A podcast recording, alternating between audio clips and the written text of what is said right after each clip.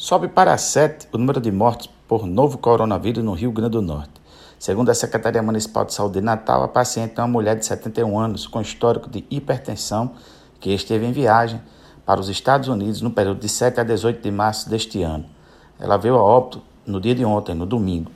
Ela começou a apresentar os sintomas da doença no dia 21 de março e buscou um hospital da rede privada no dia 23, tendo dificuldade de respirar, dores no corpo e dor de cabeça. Vamos repassar onde ocorreram as mortes no Rio Grande do Norte pela Covid-19. Três óbitos em Mossoró, dois em Natal, um em Itaipu e um em Tenente Ananias, num total de sete óbitos. A ordem do Ministério da Saúde é para ficar em casa, mas quem precisar pegar o carro para sair de casa, em meio à pandemia do novo coronavírus, consegue encher o tanque com gasolina bem mais barata.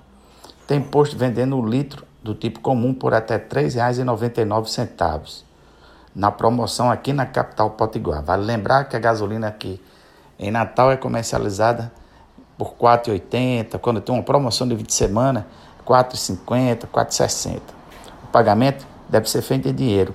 O posto fica localizado na Avenida Presidente Bandeira, em Lagoa Seca, mas tem promoção em todos os bairros e regiões da cidade.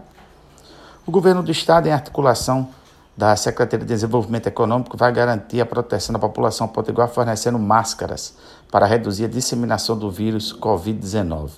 Em reunião realizada na, por videoconferência na última sexta-feira, o secretário Jaime Calado conversou com o diretor industrial da Guararapes, Jairo Amorim, com o diretor industrial da Hering, Marcelo Toledo, e representante do setor produtivo do Estado para viabilizar a produção e distribuição de 7 milhões de itens para uso exclusivo da população.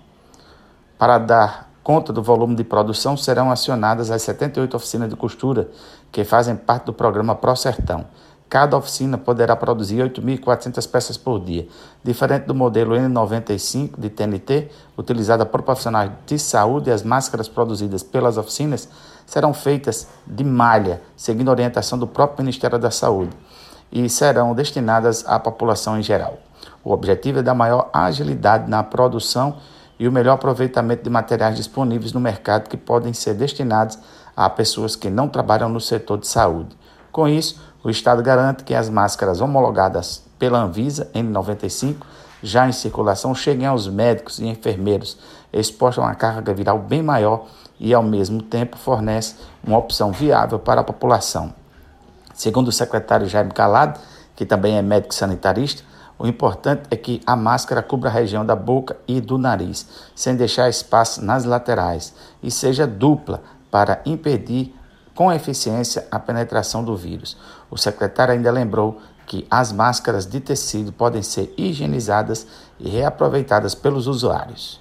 Marcos, o Panorama 95 volta a chamar sua sede em Caicó, Rio Grande do Norte. Mais notícias, acesse o blog tribunadajustiça.com.br. Fiquemos todos com as bênçãos de Senhora Santana, de Natal, Alexandre Mulatinho, para o Panorama 95.